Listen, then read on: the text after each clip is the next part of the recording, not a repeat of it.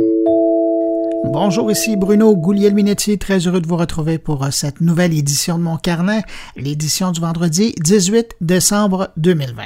Au sommaire de cette édition, bon, on va s'arrêter un instant euh, sur la nouvelle enquête Net Tendance qui se veut en quelque sorte un portrait numérique des foyers québécois pour connaître leur façon d'utiliser la technologie, le type d'appareil qu'ils utilisent au quotidien.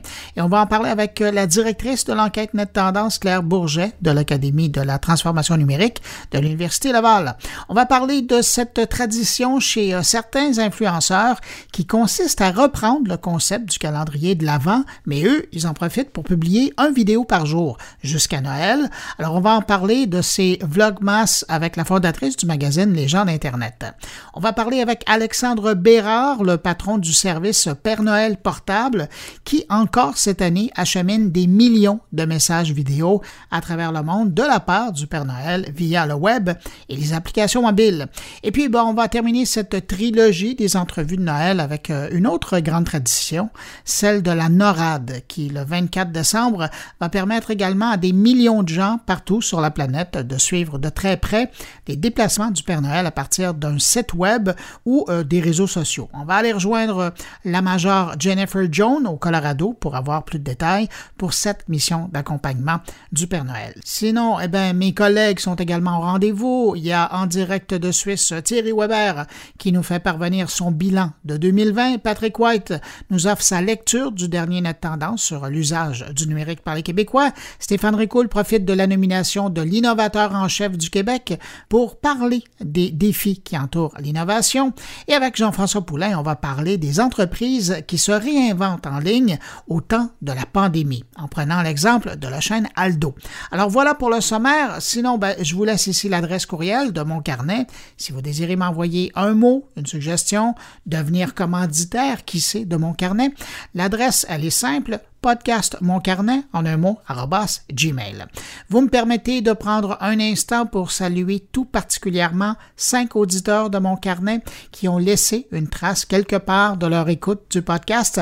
Cette semaine, salutations à Linda Leclerc, Andréane Villot, Jordan Chénard, Sonia Boisvert et Stéphane Dao. À vous cinq, merci votre écoute et merci à vous que je n'ai pas nommé, mais je sais que vous m'écoutez, vous êtes des milliers.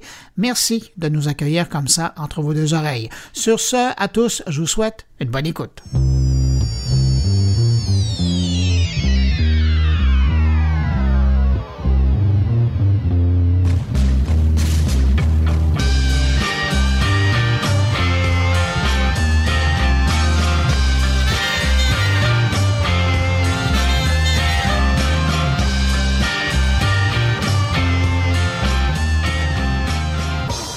Cette semaine, l'Observateur des technologies médias, l'OTM, a publié des données sur l'utilisation des téléphones cellulaires au Canada pour particulièrement les francophones. On y apprend que 7 Canadiens francophones sur 8 possèdent un téléphone cellulaire dit intelligent et ces appareils sont principalement des marques Apple et Samsung. Les téléphones cellulaires sont particulièrement prisés par les francophones plus jeunes et presque tous les 18-34 ans en possèdent un. Toutefois, on a observé une diminution de l'utilisation du téléphone intelligent pour certaines activités en ligne pendant la pandémie. Isolés chez eux, de nombreux propriétaires de téléphones intelligents ont utilisé d'autres appareils pour lire des nouvelles en ligne, regarder des contenus vidéo sur Internet ou pour tout simplement écouter du contenu audio en continu.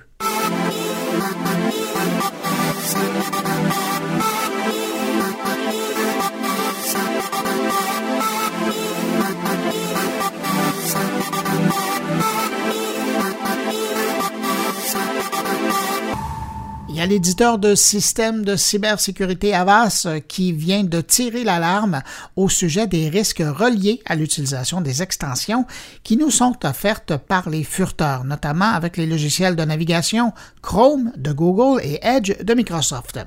Et, bien que les Microsoft et Google en question ont beau faire du ménage dans leur catalogue d'extensions euh, pour leurs furteurs, ben, il arrive quand même que des extensions malicieuses continuent d'y exister, se métamorphosent, et c'est justement ce que Avast veut rappeler à la population. Selon les gens d'Avast, 3 millions d'utilisateurs euh, de ces furteurs ont été victimes de ces extensions qui souvent veulent en savoir beaucoup sur nous. Au total, les gens d'Avas auraient euh, identifié 28 extensions qui incorporent des logiciels malicieux, soit dans le Chrome Web Store ou la section Edge Add-on. Utilisant la promesse de nous simplifier la vie pour faire une tâche ou deux, ben, ces extensions sont souvent présentées comme des raccourcis, que ce soit pour télécharger des vidéos présentes sur Facebook ou YouTube ou encore un outil pour publier plus rapidement des photos sur Instagram. Donc, pour revenir aux 3 millions de victimes qui ont installé une euh, des 28 extensions ou plusieurs, ben, ces gens-là ont été victimes de collecte de données personnelles à leur insu. Pour avoir la liste complète de la vingtaine d'extensions en cause, vous visitez moncarnet.com, vous la trouverez, elle est là, déjà publiée.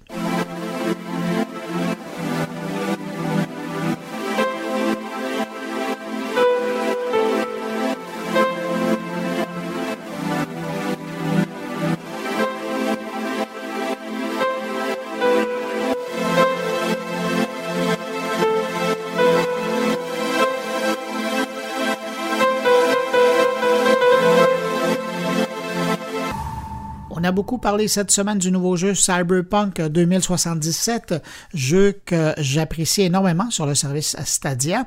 Mais euh, parallèlement, le jeu Microsoft Flight Simulator de Microsoft connaît énormément de succès sur PC, alors qu'on apprend qu'il sera disponible pour la console Xbox.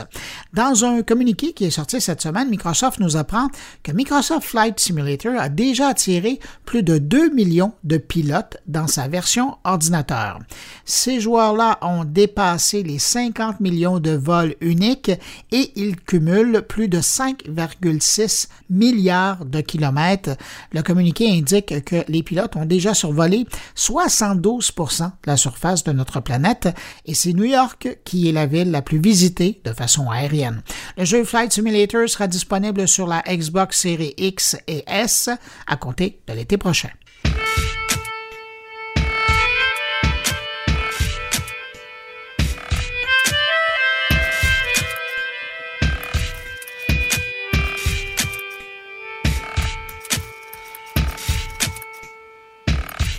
Les choses vont bien pour euh, le réseau social TikTok et la dernière nouvelle en provenance de là eh nous apprend que la plateforme de diffusion de vidéos sera bientôt disponible à partir des téléviseurs intelligents du fabricant sud-coréen Samsung. Et pas seulement les nouveaux modèles, je vous rassure, si vous avez acheté un téléviseur Samsung depuis les deux dernières années, ben, celui-ci devrait bientôt vous offrir la possibilité de découvrir le réseau TikTok qui est toujours en forte croissance. La version télé de l'application exclusive à Samsung sera accessible à partir du menu Smart TV euh, des appareils. Euh, comme avec la version mobile, ben, TikTok recommandera aux téléspectateurs des vidéos euh, dans plus de 12 thématiques, par exemple le sport, le voyage, les animaux, le jeu, enfin vous voyez le genre, mais on pourra également chercher directement le contenu d'un créateur de contenu, évidemment si on le connaît. En passant, si vous vous posez la question, il ne sera pas nécessaire d'avoir un compte TikTok pour visionner les vidéos et les téléspectateurs pourront liker, aimer ou euh, commenter les vidéos à partir de leur téléviseur. Ce partenariat entre un fabricant de téléviseurs et une plateforme de distribution vidéo comme TikTok illustre une fois de plus la perte de terrain que les diffuseurs traditionnels connaissent dans l'utilisation de ces gros appareils pour regarder leur programmation. De plus en plus, ces téléviseurs euh, sont plutôt utilisés pour jouer à des jeux vidéo avec les consoles, à regarder de la vidéo en continu comme euh, avec Netflix et même écouter de la musique avec les Spotify de ce monde. De quoi faire réfléchir les télédiffuseurs de euh, la planète. Et c'est probablement pas étranger d'ailleurs à l'arrivée de la CBC, le diffuseur national canadien, sur les boîtiers de recul au pays. Une nouvelle façon de tenter de séduire les consommateurs qui ont coupé la corde du câble et de la fibre.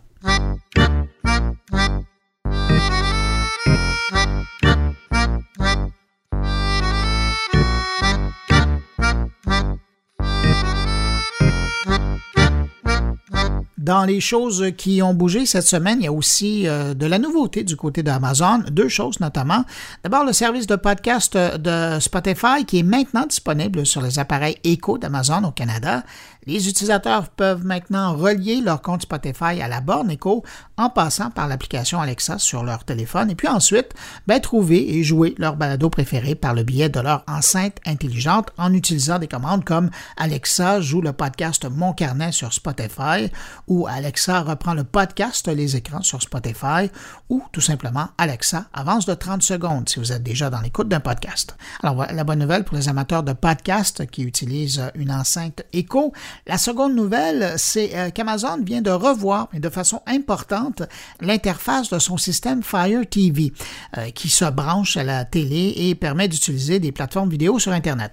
Amazon parle de sa mise à jour la plus importante pour le produit Fire TV, l'idée étant, après quelques années d'existence, ben, d'améliorer l'expérience d'utilisation pour mieux répondre aux besoins des utilisateurs.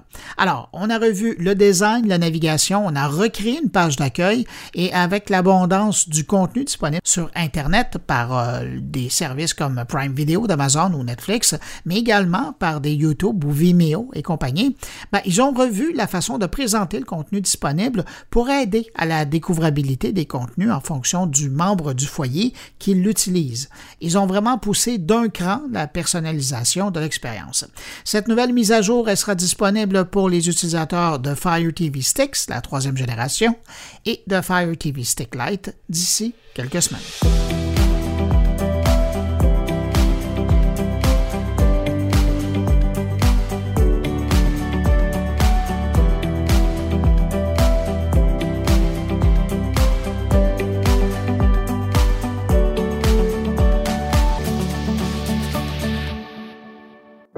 Nouvelle maintenant dans le contexte du confinement, comme lors de l'Action de grâce aux États-Unis. Ben, cette fois, le service de vidéoconférence Zoom va faire disparaître la limite des 40 minutes pour tous les comptes gratuits dans le monde entier, les 24 et 25 décembre et les 31 décembre et 1er janvier 2021. Question de permettre le rapprochement virtuel à défaut de pouvoir se voir.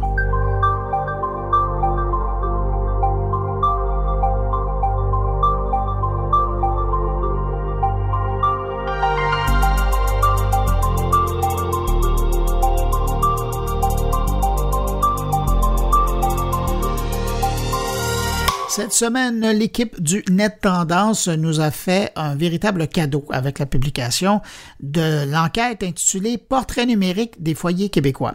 Une enquête qui fait un véritable 360 degrés sur l'utilisation des appareils numériques par les Québécois chez eux et c'est particulièrement intéressant parce qu'on y voit vraiment l'impact de la pandémie, du confinement sur leur choix, sur leur usage. Pour nous parler des grandes lignes de cette enquête, je vous propose cet échange que j'ai eu avec Claire Bourget, la dame derrière ces enquêtes de l'Académie de transformation numérique de l'Université Laval. Claire Bourget, bonjour. Bonjour Bruno. Claire Bourget, c'est un cadeau de Noël que vous nous faites avec euh, cette dernière euh, enquête du Net Tendance de l'année.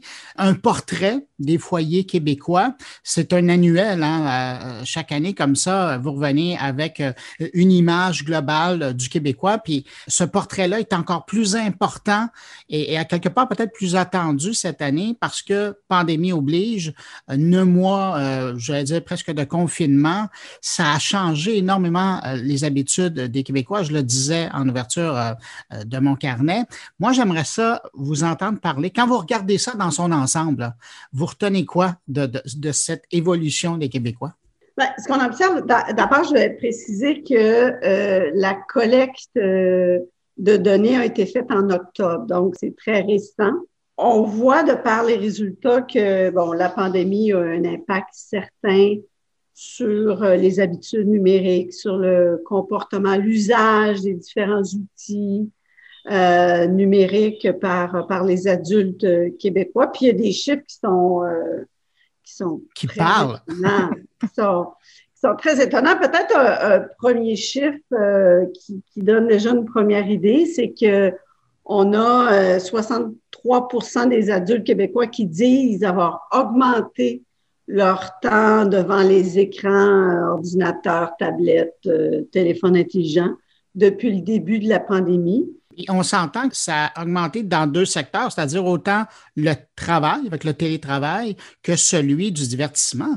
Oui. Puis on le voit aussi dans nos résultats parce que ce qu'on observe, c'est que, par exemple, euh, les, les taux d'abonnement des services de visionnement en ligne comme Netflix et autres, euh, on est rendu quand même à une majorité d'adultes. On parle de un adulte sur deux qui est abonné, par exemple, à Netflix, qui soit. C'est énorme comme pénétration. Là. Oui, puis Netflix est, est, de loin le service qui dépasse tous les autres. Celui qui arrive en deuxième, c'est euh, Amazon. Amazon Prime à 19% puis euh, Netflix est à 52, 53 mais j'aimerais vous entendre sur le fait que quand on regarde la façon d'utiliser le téléviseur, euh, c'est intéressant cette année, on, peut comparer l'évolution donc de la vidéo en continu d'une part, mais de l'autre côté, c'est la diminution ou la perte de vitesse euh, du câble et de la télé euh, fibrée. Qu'est-ce qui se passe exactement? Bien, ce qu'on voit cette année, il, y a, une, perte de 5% mais tu sais, une perte de 5% euh, quand on est dans le milieu, pour, ça se traduit en, millions de dollars. Si on regarde depuis 2017, là, on, parle de 12% de perte. Donc, les gens, de plus en plus, délaissent la câble-distribution pour aller vers des services euh, de visionnement en ligne. Et, là, cette année, c'est vraiment clair. On voit deux lignes se croiser. Oui, peut-être un dernier petit élément, c'est une question aussi de portefeuille du consommateur.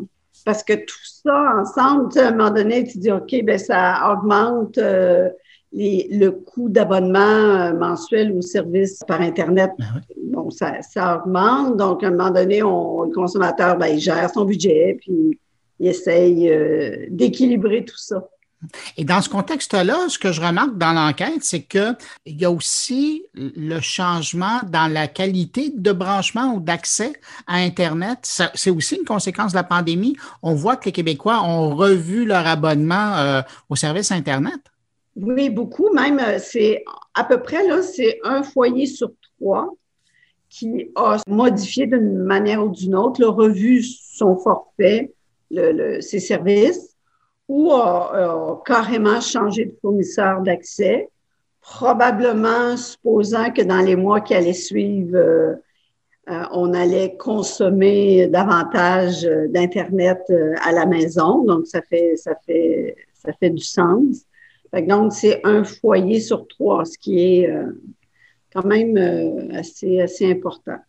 Et je vous dirais que moi, ma belle surprise dans, dans cette enquête-là, c'est de revoir l'ordinateur reprendre sa place dans les foyers québécois pour accéder à l'Internet. Et il s'était fait détrôner par le téléphone intelligent, euh, je pense que c'était l'an dernier, où on sentait une rivalité, mais là, l'ordinateur revient là. Ben, il revient, mais en même temps, quand on regarde, après ça, quand on, on regarde par groupe d'âge, les plus jeunes, les moins de 45 ans, euh, leur euh, outil de prédilection, ça demeure quand même le téléphone intelligent. Mais chez les, après ça, on regarde les plus vieux, eux, effectivement, euh, ont utilisé davantage l'ordinateur, soit portable ou, de table pour, pour accéder à Internet. Et, et d'ailleurs, dans le domaine, je trouvais ça intéressant parce que cette année aussi, on avait l'impression, dans les années passées, que l'utilisation des tablettes était un peu avait atteint son, son quota. Et là, on voit cette année que la tablette a regagné aussi un public.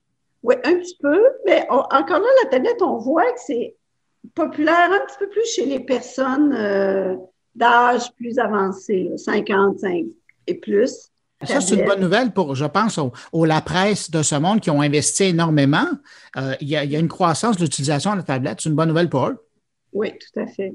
Puis moi, il y a un autre euh, résultat qui m'a vraiment étonné, c'est les intentions d'achat au cours des 12 prochains mois. J'ai jamais vu euh, dans nos mesures un taux aussi élevé.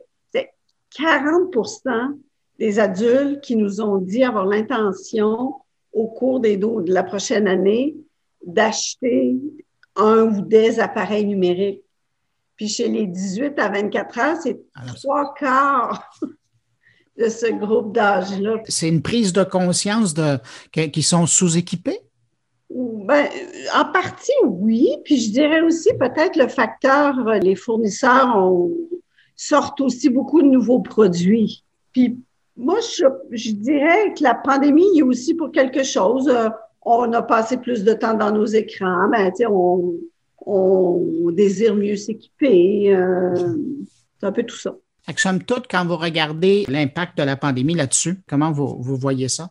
Ben, je vois ça très positivement dans le sens où on voit que l'usage du numérique commence à être plus stable ou euh, plus euh, en présence, si on veut, dans chacun des groupes d'âge. Il y a moins de clivage, probablement d'un groupe à l'autre. On n'a jamais vraiment vu ça à travers toutes les années de mesure parce que, donc, dans le fond, il y a de moins en moins de différences. Quand on regarde aussi le nombre de foyers branchés à Internet, 97, ça n'a jamais été aussi haut. Exact. Fait je pense que c'est un, un bon signe pour le développement à venir aussi de nouveaux services. Claire Bourget, merci infiniment euh, pour votre travail. Je le rappelle, hein, vous êtes l'âme dirigeante derrière la Net Tendance. Et là, on parlait du portrait numérique des foyers québécois. Est-ce que je peux vous donner rendez-vous en 2021 pour euh, les prochaines éditions? Oui, bien sûr, avec plaisir. Puis ben, d'ici là, euh, Bruno, passez de très joyeuses fêtes. Ben, même chose pour vous. Portez-vous bien numériquement par là. Oui. Au revoir. Au revoir.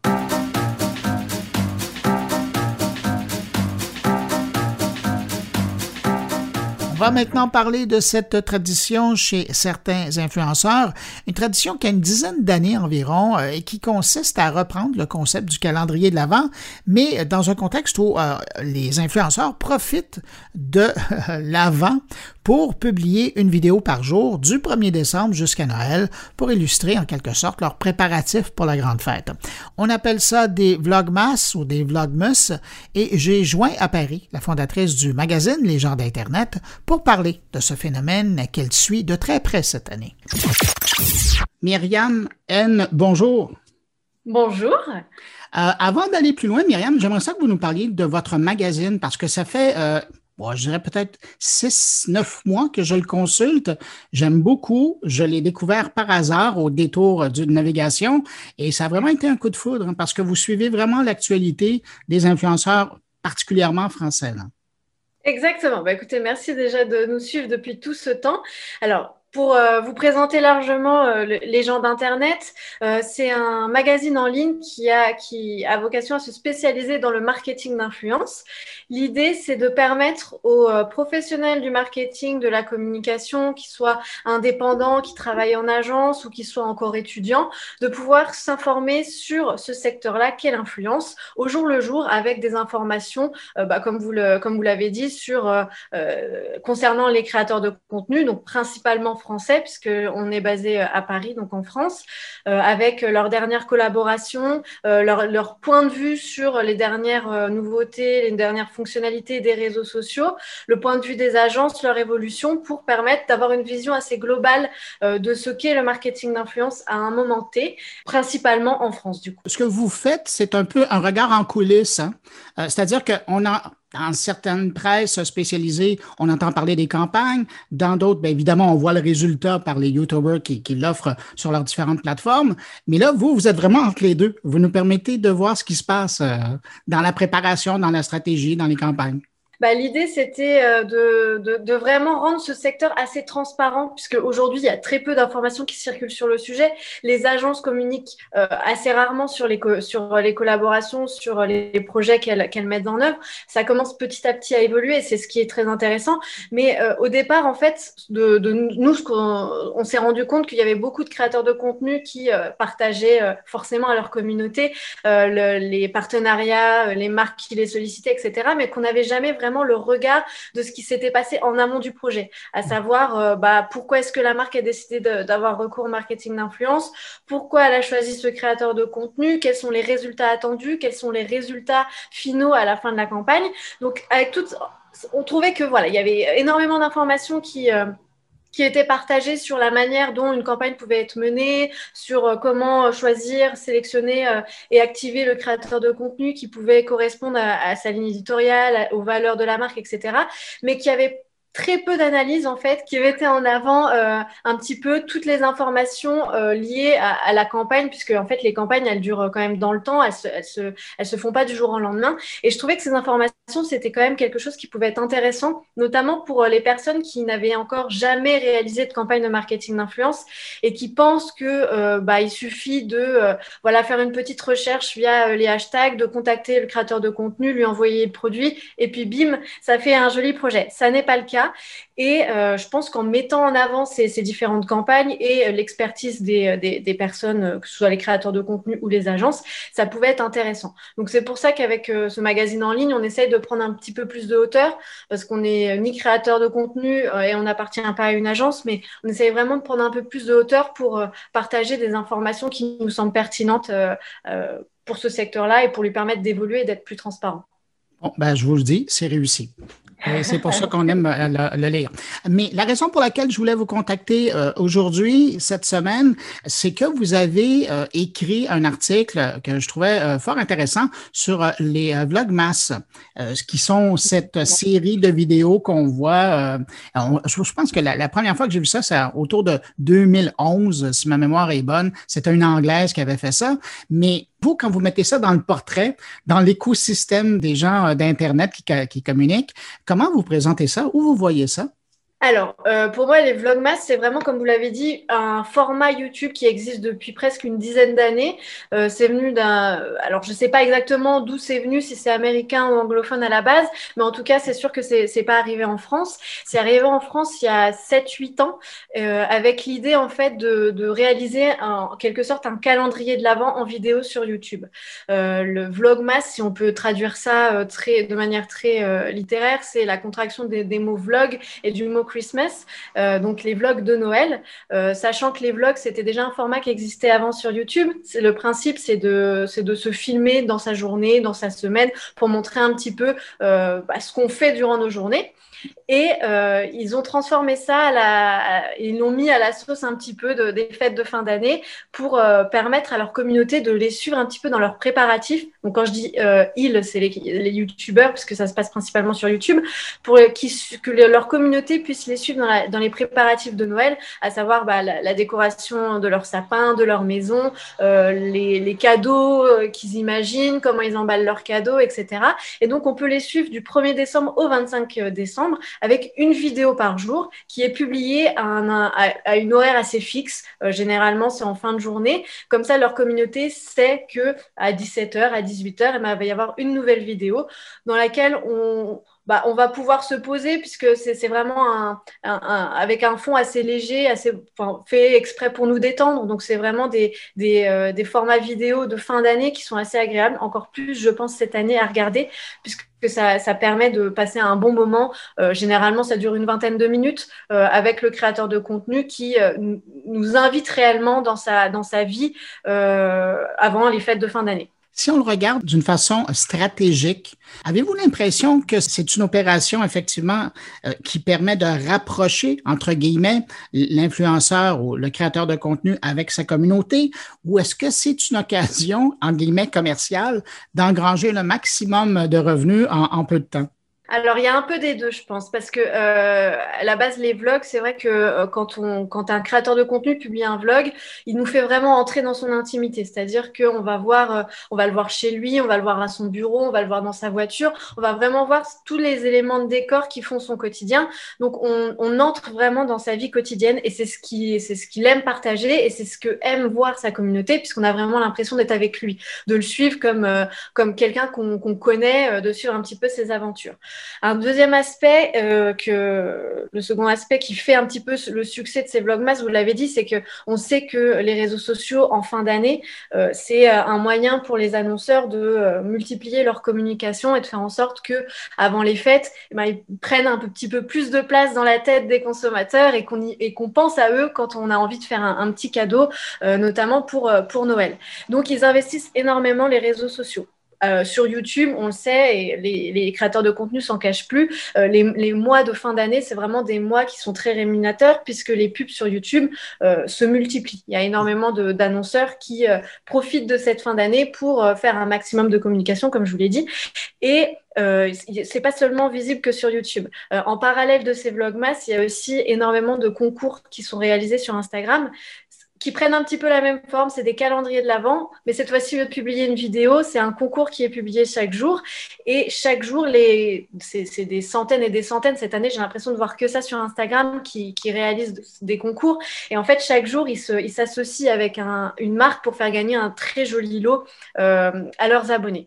Alors en France, je peux donner l'exemple d'Enjoy Phoenix qui cette année vraiment a pensé à des très très gros lots. Euh, il, a, été possible de gagner euh, la dernière caméra Canon, de gagner 500 euh, euros de, vêtements pour la marque Ocean Apart. Donc c'est vraiment des très très gros lots et je pense que ça, ça, ça, ça, bénéficie aussi aux annonceurs puisqu'ils ont une très belle visibilité puisqu'ils savent que ces vlogmas c'est quand même un, un format qui a très, enfin qui, qui est très suivi sur, euh, sur YouTube et qui a un fort succès auprès des communautés. Donc je dirais qu'il y a un peu des deux. Il y a, euh, on entre un petit peu dans l'intimité des créateurs de contenu, ce qui fait que bah, la communauté euh, en fait a envie d'en savoir un peu plus chaque jour, de, d'avoir, de suivre un petit peu les aventures du créateur de contenu. Et en parallèle, bah, on sait très bien que c'est un réel business hein, pour, les, pour les influenceurs. Donc forcément, il y a un enjeu aussi commercial derrière et, et je pense qu'ils sont de plus en plus à en parler très ouvertement qu'est-ce qui fait une, bonne série de Vlogmas? Euh, bah, c'est une très bonne question. Je vais peut-être prendre moi mon, vous faire mon retour très personnel. Euh, ce que j'aime moi dans ces, vlogmas, c'est que c'est vraiment pensé comme une série. C'est-à-dire que euh, le créateur de contenu va vraiment penser tout l'aspect visuel de, de, ces vidéos. C'est-à-dire qu'il va y avoir bah, des introductions qui sont imaginé et super bien travaillé. Pour reprendre l'exemple d'Enjoy Phoenix en France, cette année, elle a décidé de, de créer 24 introductions, c'est-à-dire que chaque jour, avant de, de regarder sa vidéo, eh ben, on a une, une, introduction où elle se met en scène différemment. Donc c'est un petit peu euh, ce qu'on enfin ce que ce que va apprécier sa communauté, c'est que chaque jour, elle va avoir une nouvelle surprise, en plus du concours à la fin de la vidéo, mais c'est aussi cette introduction qui va vraiment être différente euh, à chaque fois. Et puis c'est ça reprend aussi euh, chacun reprend un peu ses codes à sa manière, mais on va toujours avoir un moment où euh, on va avoir la décoration du sapin ou la décoration de la, maison. On va aussi avoir des, idées cadeaux où euh, le, créateur de contenu va prendre la parole sur euh, bah, des idées qu'il a eues ou qu'il a trouvées en magasin. Il va nous emmener aussi avec lui quand il fait ses courses. Donc, je pense que c'est un contenu qui est vraiment très travaillé en amont, où chaque jour, le créateur de contenu, même si on pense que c'est assez léger, c'est des vlogmas où on le suit dans son quotidien, va quand même nous transmettre, essayer de nous transmettre une information chaque jour pour avoir vraiment un, contenu qualitatif et que sa communauté ait envie de le regarder euh, un petit peu chaque jour. Mais en tout cas, le, point principal, selon moi, qui fait que cette série euh, est agréable à regarder, c'est qu'il y a vraiment un travail euh, visuel qui est, créé et qui est très agréable à regarder, puisqu'on a vraiment l'impression que c'est bah, c'est comme une série qu'on peut regarder à la télé, il y a vraiment de la qualité. Ben, Myriam N, qui est fondatrice des gens d'Internet. D'ailleurs, le site, je vous invite à aller faire euh, un tour, genredinternet.fr. Ça vaut vraiment la peine de façon quotidienne d'aller visiter. Il y a toujours de la nouveauté. Merci beaucoup d'avoir pris le temps de répondre à mes questions. Bah, merci beaucoup d'avoir pensé à penser aux gens d'Internet, au site et de les mettre en avant. C'est super agréable en tout cas. Puis, puisqu'on est dans cette période du temps de l'année, ben, je vous souhaite de joyeuses fêtes. Eh ben, moi aussi, je vous souhaite de joyeuses fêtes et j'espère que euh, à Montréal, tout se passe bien. Merci beaucoup. Au revoir. Au revoir. On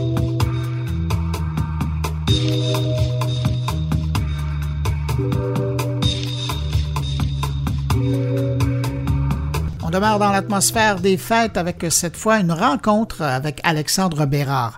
Je pourrais le présenter comme le vice-président communication du Père Noël, mais son vrai titre, euh, c'est celui de président et fondateur de PNP, PNP pour Père Noël portable. Vous êtes sûrement déjà tombé sur ce service-là, vous l'avez même peut-être utilisé pour envoyer un message de la part du Père Noël à un enfant ou un adulte. Alors, encore cette année, le service marche à plein régime et des millions de personnes ont reçu des messages à travers le monde. Alors, je vous propose cette rencontre que j'ai eue récemment avec Alexandre Bérard. Alexandre Bérard, bonjour. Bonjour, Monsieur Bruno. Moi, je vais vous demander de présenter votre entreprise parce que je pense que c'est juste vous qui voulez bien mettre ça en contexte. Exact. Euh, ben, l'entreprise s'appelle, euh, le produit s'appelle Père Noël Portable.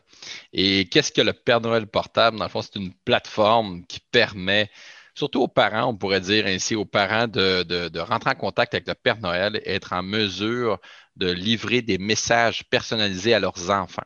Donc, c'est une plateforme, bien entendu, qui est numérique, donc qui est web, mais qui est aussi disponible sur euh, Apple Store et Google Play, euh, et, aussi sur euh, Huawei, justement, aussi cette année. Donc, à la base, c'est une, une, application de service qui est dans le cloud. Qui permet aux enfants, aux parents, pardon, de compléter, de remplir un formulaire, aussi simple que ça, dans le fond, de dire quel est le prénom de mon enfant, où il habite, quel cadeau il cherche pour Noël, euh, qu'est-ce qui, euh, est-ce qu'il y a eu un bon comportement, euh, uploader, téléverser en bon français des photos de, lui, de son, de, pendant ses années de voyage, sa date d'anniversaire. Donc, multiples informations comme ça, très personnalisées que le parent peut compléter. Et à partir des informations personnalisées, la plateforme, donc justement sur AWS, où sont tous nos, euh, tous nos serveurs et tous les données sont, euh, sont amalgamés, si on peut dire, et la vidéo est créée. C'est du live action, donc ce n'est pas de l'animation, donc c'est vraiment une vidéo du Père Noël où là, le Père Noël va s'adresser à l'enfant, dire son nom, ouvrir son grand livre, montrer des photos de lui euh, qui a accumulé dans son grand livre, parce que le Père Noël, il y a un grand livre sur tous les enfants du monde et à partir de là, euh, il, il, collige les informations de comment ça se passe au durant de leur, euh, leur développement de chaque enfant et il livre des informations, il livre un message très, très, très, très personnalisé à, à l'enfant sur des thématiques un peu différentes. Puis selon les différentes vidéos qu'on a, parce qu'il y a plusieurs scénarios de vidéos, mais vous allez découvrir des des petits aspects du village du Père Noël, des aspects reliés à la logistique de livraison de cadeaux. Euh, il y en a d'autres que c'est relié à, des, à leur euh, message d'anniversaire. Euh, on a aussi des appels téléphoniques, donc beaucoup les vidéos qui sont le produit phare, on a aussi des appels téléphoniques qui sont aussi personnalisés. Et bien entendu, tout ça roule sur le cloud d'Amazon. Là, avant d'aller plus loin dans l'entrevue, dans cette ère de désinformation, je veux juste que ce soit très clair. Vous, vous travaillez avec le vrai Père Noël. Ah, ça, euh, c'est directement, vous faites bien de le souligner. Donc, effectivement, on est avec le vrai Père Noël qui est au pôle Nord et qui est bien, bien connecté. Et pas dans un centre commercial, de toute façon, ils ne peuvent plus être là. Donc, On, poursuit. Euh, à partir de quel moment vous avez eu cette idée-là de faciliter la communication entre les parents et le Père Noël?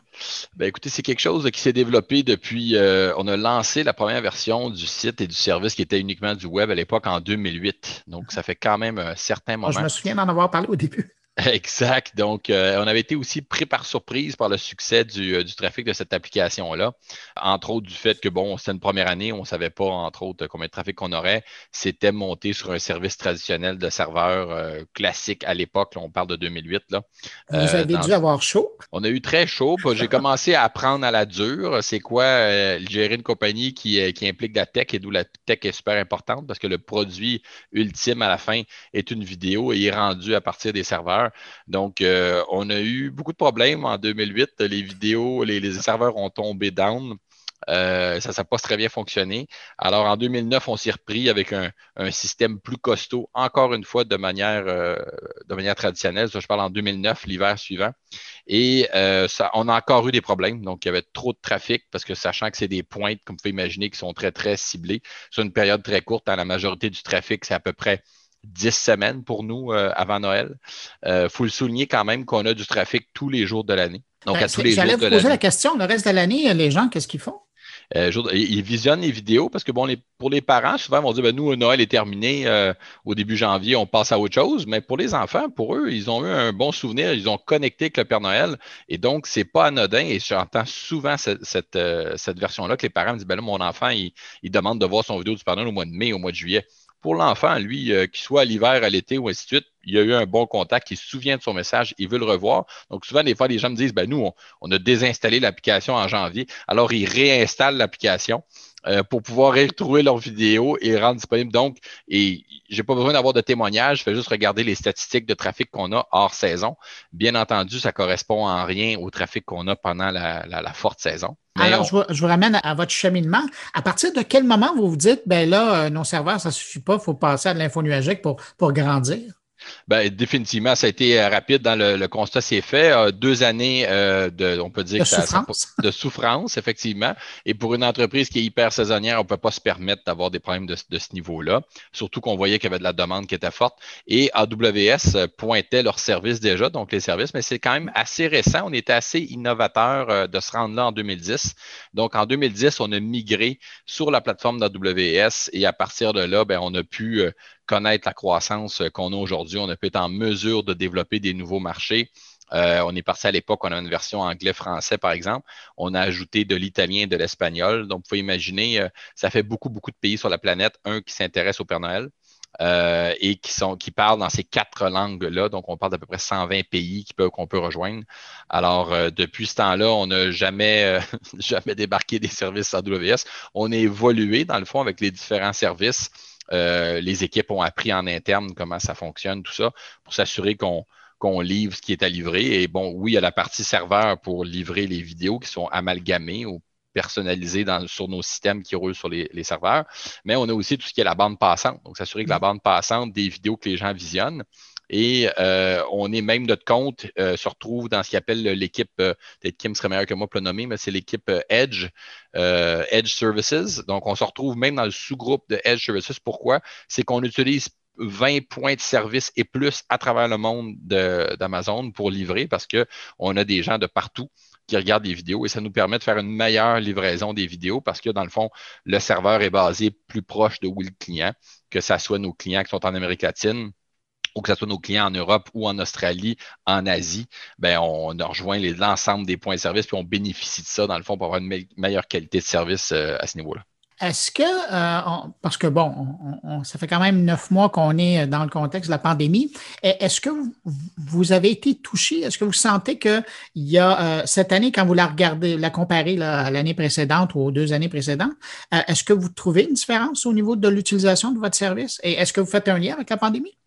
complètement complètement. Ah je voudrais même vous dire qu'on l'a senti dès les premiers jours. Donc, on parle, on venait de terminer notre saison 2019 et dès qu'on a recommencé, en, dès que le confinement a débuté un peu partout dans le monde, euh, au mois de mars, euh, nos trafics, euh, parce qu'on compare mois pour mois, hors saison, où est-ce qu'on est rendu, on était déjà à des 100% de croissance et plus de trafic mois pour mois au mois de mars. Donc là, on se dit, oups, c'est clair que les gens ont plus de temps, sont devant leurs appareils, ils ont moins d'activités, ils ont une chance d'être capables de revisionner leurs vidéos. Donc, encore une fois, ça n'a rien à voir à ce qu'on a comme trafic dans le temps des fêtes, mais déjà, dès le début du confinement, on l'a senti et ça nous a suivi tout, toute la saison. Et là, on a enchaîné avec la saison de Noël. Et là, vraiment, on s'est fait. Euh, on s'est vraiment surprendre, je vous dirais, même sur certains pays, qui a des croissances hyper rapides qui se sont faites. Euh, pour vous donner un parallèle, là, on peut, euh, les pointes de trafic, donc le maximum de users concurrents qu'on obtient euh, historiquement, puis à chaque année, est toujours le 24 décembre. Donc, c'est vraiment pour nous, là, il y a un ramp-up qui s'est fait et le 24 décembre, c'est énorme le trafic qu'on va chercher. Et déjà, il y a déjà deux, trois semaines de ça, j'ai atteint des pointes à cinq et six fois plus élevées que je reçois le 24 décembre. Donc là, on est complètement ailleurs au niveau du trafic et de la, croissance. Mais comment vous euh, envisagez votre 24 décembre? Ben, on l'imagine avec euh, excitation, mais un peu aussi d'appréhension diverse parce que la Vous technique. Prendre tous les euh, serveurs de AWS. exact, exact. On est, on est, on est, on est préapprouvé pour 4000 serveurs. ça, ça, ça, marche. Mais à la fin de la journée, ce n'est pas AWS, c'est le nombre de connexions physiques qu'un serveur peut livrer. Il y a un maximum à ça à un moment donné physique. On n'utilise pas multiples, multiples servicing de, de, de, pardon, de, serveurs où on a des différences. On pourrait avoir des bases de données, pardon, des bases de données dans différents pays du monde. Dans notre cas à nous, les gens voyagent, ben, surtout à l'époque, on a toujours un, un service de, base de données, ce qui fait que peu importe où vous êtes dans le monde, ben, vous êtes capable de récupérer vos vidéos et de vous connecter sans problème parce qu'on est multiplateforme, web, Android et iOS. Si on commence à séparer cette partie-là, ben là, on va perdre les, euh, les, relations clients. Mais bon, on est, on est confiant d'aller chercher, d'être capable de supporter beaucoup, beaucoup de, trafic. On a beaucoup d'optimisation qui se fait actuellement auprès des équipes. Vous cacherez pas pour l'équipe de, de Tech, c'est euh, pour eux autres, c'est un peu les, euh, les éliminatoires. Là, c'est la finale du Super Bowl. Ah, là, c'est la Coupe Stanley, oui, c'est ça. Ouais. Euh, ou Coupe Stanley, effectivement, c'est plus approprié pour des Montréalais. mais oui, ils travaillent là-dessus d'arrache-pied, mais en même temps, ils sont très excités parce que c'est des niveaux de trafic qu'eux-mêmes, dans leur carrière technique, n'ont pas connus. alors, ils sont vraiment très excités à travailler comment est-ce qu'ils peuvent descendre les, la rapidité des connexions actuellement. Ils m'envoient des, des, des, graphiques par rapport à où est-ce qu'ils sont rendus. OK, on a réussi à descendre à 35 millisecondes euh, notre call, alors ils sont très excités. On s'assure qu'on va être capable d'avoir le maximum de, services, d'être capable de, fournir le maximum de services, surtout dans les derniers jours et jusqu'au euh, jusqu'au dernier jour qui cumule le, 24 décembre. Vous le disiez tout à l'heure, euh, vous avez augmenté le nombre de langues que vous desserviez avec l'italien, avec l'espagnol. Quand vous regardez dans un an, dans deux ans, je ne vous ferai pas le coup de dans dix ans, là, comment on se lance dans l'avance, comment on innove, comment on grandit? Ben, c'est une bonne question. Après ça, ce qu'on se rend compte aussi, c'est que la pandémie permet aussi aux gens d'utiliser, de découvrir davantage les services numériques. Donc, il y a des gens qui étaient moins enclins à, par exemple, faire leur épicerie en ligne, qui maintenant font leur épicerie en ligne. Donc, ça, ça démocratise le commerce électronique. Nous, on est peut-être même une, coche euh, en avance à quelque part. Donc, euh, après les produits physiques, ben, après ça, les produits numériques. Euh, bon, Netflix vend ses services, c'est un service numérique qui est vendu. Donc, nous, ça peut être similaire à ça. Alors, ça nous permet de démocratiser. Alors, il y a encore beaucoup de croissance à aller chercher juste sur les, les, pays existants qui sont là. Donc, ça, c'est une chose.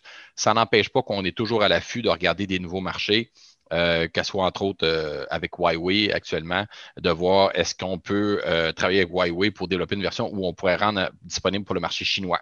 parce qu'ils sont quand même, connaissent le Père Noël. Mm-hmm. ils ont une approche un peu différente, puis vraiment quelque chose de, de divertissant pour eux. Donc, c'est peut-être quelque chose aussi vers quoi on peut se diriger. on pense aussi aux services d'Amazon, de Alexa. Donc, euh, sachant que nous, notre service pourrait très bien se connecter, donc toutes les plateformes et tous les, fichiers de personnalisation qu'on fait, parce qu'il faut savoir, encore une fois, que c'est du live action. Donc, tout ça est, une vraie voix avec des vrais prénoms. C'est des milliers, des dizaines et des dizaines de milliers de fichiers sur des serveurs. Alors que je les livre dans une application mobile ou sur une plateforme, par exemple, comme Alexa, c'est quelque chose aussi qui peut être un, avenue pour nous aussi pour aller chercher davantage de clients à travers les technos comme, euh, comme celle-ci d'AWS. Sur un point de vue euh, plus personnel, euh, ça doit être gratifiant d'être la passerelle comme ça entre des familles et le Père Noël?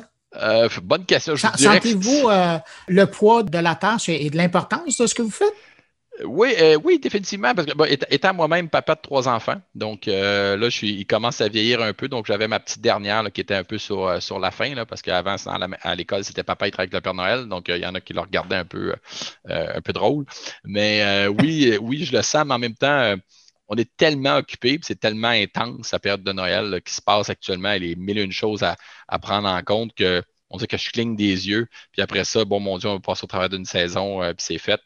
Euh, fait ça, ça plus de 12 ans, 12 saisons, j'aurais jamais pensé qu'on, surtout en tech, c'est une éternité, ça. C'est une éternité, une entreprise de Montréal, avec le nombre de trafic qu'on livre et cette espèce de croissance-là où on a à gérer des, enjeux de plus de grandes entreprises, que ce soit du service à clientèle à faire en quatre langues, des médias sociaux à gérer en quatre langues, le nombre de demandes qui peuvent rentrer de manière très soudaine, ça nous demande à nous autres d'être capables, de, comme AWS, de scaler les équipes, redescendre les équipes, d'être capable de livrer euh, quelque chose de, de performant parce que, écoutez, juste la semaine passée, pour vous dire, là, on atteint ça plus tard dans la saison, mais on était l'application numéro un dans l'App Store en Italie. Euh, au Mexique, on était entre 1 et 4 selon les catégories des tops. Donc là, on parle, on était devant Netflix, devant WhatsApp, devant TikTok, nommez-les les grosses applications.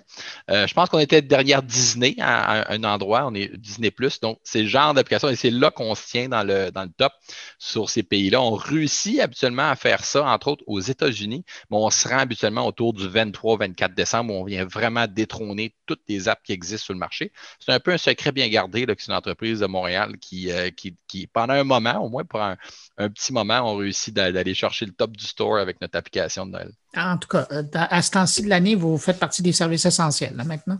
Exactement, c'est le terme que j'utilisais aussi. Donc, j'aime bien que vous le souligniez aussi. Et on, le voit parce que les gens ont besoin de divertissement, les gens ont besoin de plus de magie.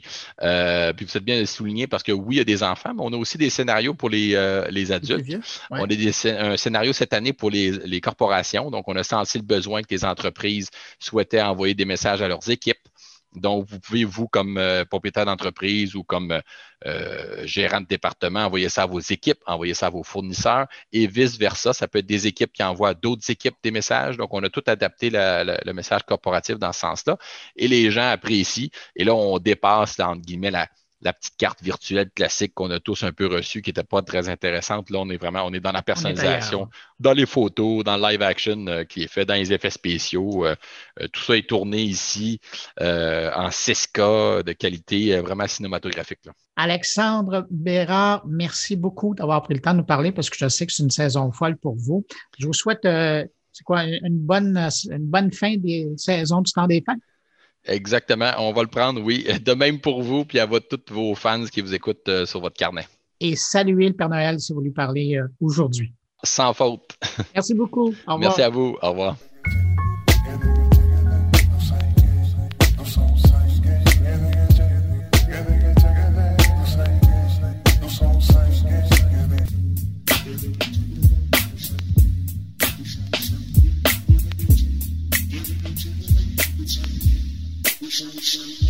On va terminer cette série d'entrevues de Noël avec euh, une autre grande tradition, celle de la NORAD, qui, le 24 décembre, va permettre également à des millions de gens de partout sur la planète de suivre de près les déplacements du Père Noël à partir du site web de la NORAD ou des comptes sur les réseaux sociaux de la NORAD. Alors, de ce pas, on va rejoindre la Major Jennifer Jones au Colorado pour avoir plus de détails sur cette 65e mission d'accompagnement du Père Noël. Bonjour, Major Jones. Bonjour. Major, d'où vient l'idée, parce que je le disais en présentation, ça fait 65 ans euh, que l'armée canadienne euh, envoie euh, des escortes pour donner un coup de main, pour assurer la sécurité, puis donner un coup de main au Père Noël. Mais à un moment donné, un, jour, autour des années 2000, vous êtes arrivé sur Internet, mais qu'est-ce qui explique ce, ce, coup de main de la part de la NORAD au Père Noël, le 24? Le programme euh, du NORAD sur la piste du Père Noël date de 1955. Donc, c'est la 65e année que, que NORAD est sur la piste du Père Noël. Euh, et l'historique du programme euh, prédate le NORAD même et comme on le connaît aujourd'hui. C'est un programme qui est arrivé par accident. Une publicité locale ici à Colorado Springs avait publié un, numéro pour que les enfants puissent appeler le Père Noël dans un journal local. Et euh, il y avait une erreur de frappe dans, dans la publicité. Et le numéro de téléphone qui était publié euh, était le numéro de téléphone du centre des opérations au ce qu'on connaissait dans le temps le Continental Air Defense Command. Euh, donc, les enfants ont commencé à appeler le centre des opérations et le colonel qui est en devoir ce soir-là, le 24 décembre, a répondu au téléphone et s'est rapidement aperçu euh, de ce qui s'était produit. Donc, il a, dit à l'enfant, il a regardé son écran, il a dit à l'enfant où se trouvait le Père Noël dans le ciel ce soir-là. Il a assigné un membre de son équipage pour répondre au téléphone au courant de la soirée. Et la tradition est née à ce moment-là. Et ça fait 65 ans maintenant qu'on que on, est sur la, la, piste du Père Noël d'année en année euh, à travers le NORAD. Comment ça se passe à la NORAD, euh, cette, journée-là? Donc, euh, à compter de 4 heures du matin, heure de l'Est, le site Internet va être actif qui va démontrer l'emplacement du Père Noël. Donc, on utilise la même technologie pour tracer le Père Noël, tracer la piste du Père Noël, qu'on utilise à tous les jours au, au sein du NORAD pour tracer les objets qui, qui sont dans, dans, dans les dans l'espace aérien. C'est notre mission jour après jour. Euh, c'est une organisation binationale entre le Canada et les États-Unis. Et euh, la mission du NORAD est d'identifier et de tracer tous les objets qui sont au-dessus de l'espace aérospatial du Canada et des États-Unis et qui entourent euh, l'espace aérospatial. Donc, on a des Santacam placés à travers, à travers le monde. Avec les Santacam, on est capable de capturer l'imagerie du Père Noël alors qu'il poursuit sa mission le 24 décembre. Et environ à toutes les cinq minutes, à compter de 4 heures du matin, euh, le heure de l'Est, euh, on va afficher ce qu'on reçoit sur nos Santacam. Donc, les enfants peuvent, les enfants et les adultes euh, peuvent regarder sur le site Internet et, euh, et, regarder exactement où se retrouve le Père Noël ce soir-là. Mais je voulais clarifier aussi que pour n'importe qui qui n'a pas accès à l'Internet, on a aussi une ligne, téléphonique. Euh, donc, en, signalant le 1877 High NORAD, on peut rejoindre une téléphoniste, un ou une téléphoniste. Cette année, en raison du COVID, on a dû réduire la grosseur de notre, euh, notre centre d'appel. Donc, n'importe qui qui appelle qui n'a pas euh, l'habilité de rejoindre un ou une téléphoniste, euh, c'est-à-dire vont recevoir une mise à jour enregistrée de l'emplacement du Père Noël. Donc, on a des options. il y a le site Internet, il y a ça. Et il y a aussi tous nos sites de médias sociaux. On est sur Facebook, sur Twitter et sur Instagram. Écoutez, euh, là, je vous prends une semaine à l'avance, euh, mais comment va se passer les, prochaines journées avant le 24? Ça doit être un petit peu fou. Euh, les préparatifs sont en, sont en marche on, a lancé le programme le 1er décembre et c'est un plaisir de le faire à toutes les années. C'est une tradition pour nous autres, autant que pour ceux qui appellent. Euh, on, a, des centaines et des centaines de volontaires, de bénévoles qui nous aident à, effectuer le programme, ainsi que des partenaires euh, au niveau commercial qui nous aident avec les choses comme le site Internet, les jeux qui se retrouvent sur le site Internet qui sont affichés euh, un par jour à partir du 1er décembre et maintenant. Donc, il y, a beaucoup, beaucoup d'activités à faire avant le 24 et j'invite n'importe qui de, visiter notre site Internet pour, pour voir toutes les, les, activités qu'on a, ainsi que d'avoir des statistiques intéressantes qu'on a pu acquérir avec les années sur euh, le traîneau du Père Noël, par exemple, euh, ce qu'on sait sur le Père Noël, c'est tout affiché aussi. Avant de vous laisser aller, je vais absolument vous poser la question. Euh, du côté de l'aviation royale canadienne, c'est une tradition aussi.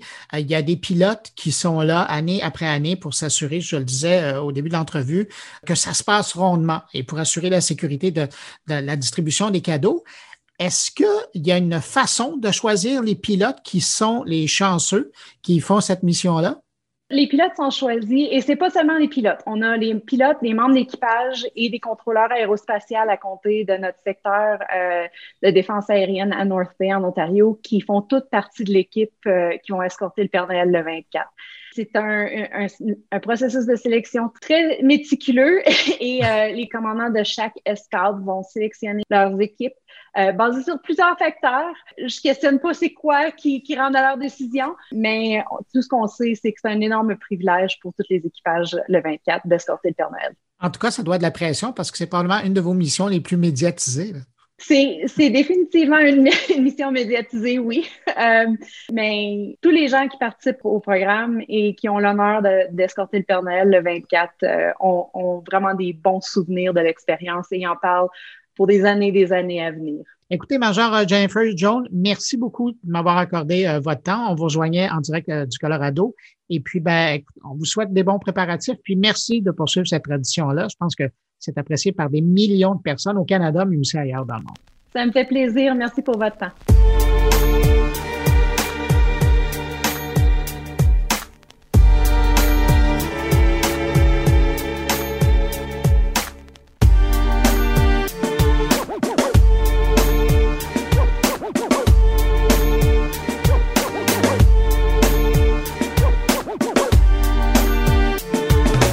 Tour maintenant de mes collaborateurs et de leurs réflexions. On va commencer avec Thierry Weber, qui est au beau milieu d'un bouchon de circulation suisse. Ben oui, ça existe aussi en Suisse. Il nous fait parvenir son bilan numérique de 2020. Bonjour Bruno, bonjour les auditeurs de mon carnet. Un carnet spécial en fait une, euh, chronique spécialement enregistrée euh, à bord d'une voiture ça me rappelle euh, mes premières amours des carcastes. Oui, c'est comme ça que j'ai décidé euh, de nommer les podcasts que j'enregistre à bord d'une voiture. Mais c'est pas le propos. Je profite euh, de ce bouchon, oui, parce qu'il y en a de temps en temps en Suisse des bouchons sur, sur nos vieilles autoroutes pour eh bien enregistrer ma chronique aux couleurs de Noël. Alors je vais pas tout à fait coller au, thème idyllique de, Noël, des cadeaux, des, fêtes, mais plutôt euh, revenir sur euh, l'année qui s'est écoulée, hein, cette année 2020 très très particulière, une sorte de, chronique en forme de, bilan, si tant est qu'en quelques minutes j'ai le temps de, passer en revue euh, tout ceci. un bilan que je vais quand même orienter positivement vers, vers le bon, vers, vers le positif, vers le souriant puisqu'effectivement, euh, je sais que je l'ai déjà dit, hein, le mot crise en, chinois veut aussi dire opportunité. c'est un sacré pied de nez de savoir qu'effectivement ça vient de cette langue, mais enfin, quoi qu'il en soit, 2020 a été effectivement une année d'opportunité et ce que je retiendrai de 2020 pour rester positif, et là je parle de l'humeur, l'humeur, hein, pas, de mon état de santé, eh bien c'est euh, cette numérisation forcée, hein, certes, mais numérisation euh, poussée euh, dans ces derniers retranchements. On a vu l'enseignement, la formation, les écoles se, se numériser. alors pas forcément toujours avec des bons exemples. Hein. Si je regarde nos amis français, ils ont été bien meilleurs que nous, semble-t-il. On a vu les entreprises se numériser, on a vu effectivement euh, eh bien, euh, considérer euh, les Skype, les Zoom et tous ces appels en ligne. Je, vous ai dit hein, que je le faisais à bord d'une voiture, donc je vous épargne rien pour ce qui est de la de l'ambiance. voilà. C'est pour rester positif, hein, c'est pour, dire que eh bien, même dans un bouchon, on peut penser à des choses positives et euh, par exemple partager un, point de vue sur par exemple justement euh, ce, bilan. Donc les entreprises euh, qui ont reconsidéré justement l'appel en ligne au travers de toutes les solutions qui existent, la visioconférence ou la, ou la conférence ou les meetings en général, puisqu'effectivement la réunionnite aiguë a laissé place à, à, des choses qui me semblent être plus percutante, plus, plus incisive, plus, plus précise, puisqu'effectivement, eh bien, euh, même si on est installé tranquillement chez soi, on doit aller, on doit aller vite pour pas forcément passer sa journée euh, sur un appel en ligne.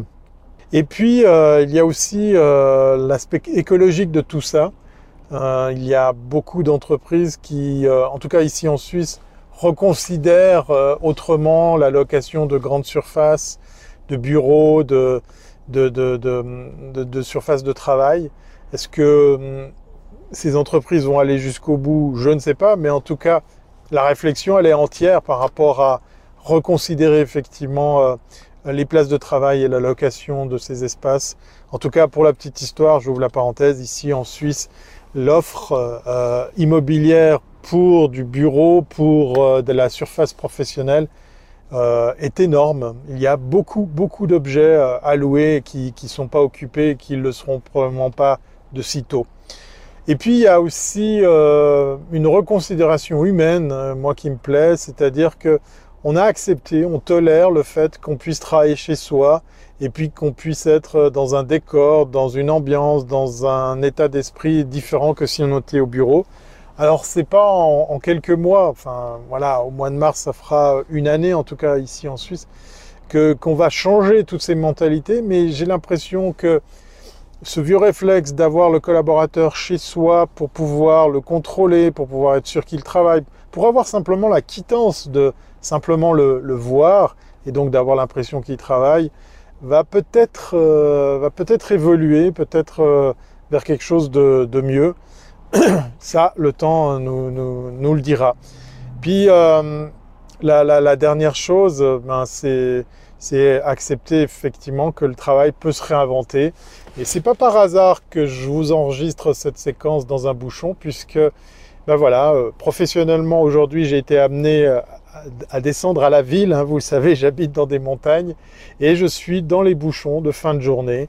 Donc, euh, que ce soit le matin ou la fin de journée, quelle que ce soit la Suisse, la France, le Québec, euh, la Belgique, je pense que tous les pays euh, sont assujettis à, ce mal.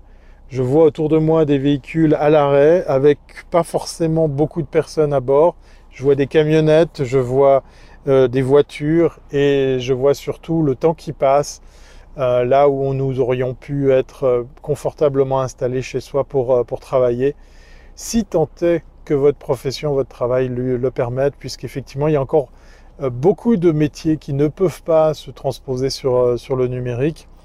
Euh, mais en tout cas, on pourrait réinventer les horaires, on pourrait réinventer l'accès au travail par rapport à justement l'usage des, des, transports, que ce soit en commun ou en voiture.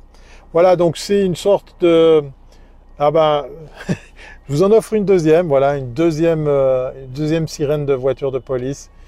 Comme ça, vous vivez presque en direct euh, les, tracas les tracas d'être dans un bouchon parce que oui, en Suisse, il y a aussi des bouchons. Donc, euh, on va rester sur une note, comment dire, enthousiaste sur le fait que 2020 aura amené quelque chose qui, selon certains spécialistes, ne reviendra pas en arrière. Le, télétravail, le travail à distance, la reconsidération du travail seront des, choses qui seront difficiles à remettre comme avant. Je vous souhaite de passer de très très belles fêtes euh, de, fin d'année, euh, de garder l'espoir, de garder surtout la santé, et puis euh, cette curiosité qui tout au long de l'année nous a animés, mes collègues et moi, pour vous fournir des contenus, des chroniques sur eh bien, tout cet écosystème qui ne cesse de se réinventer.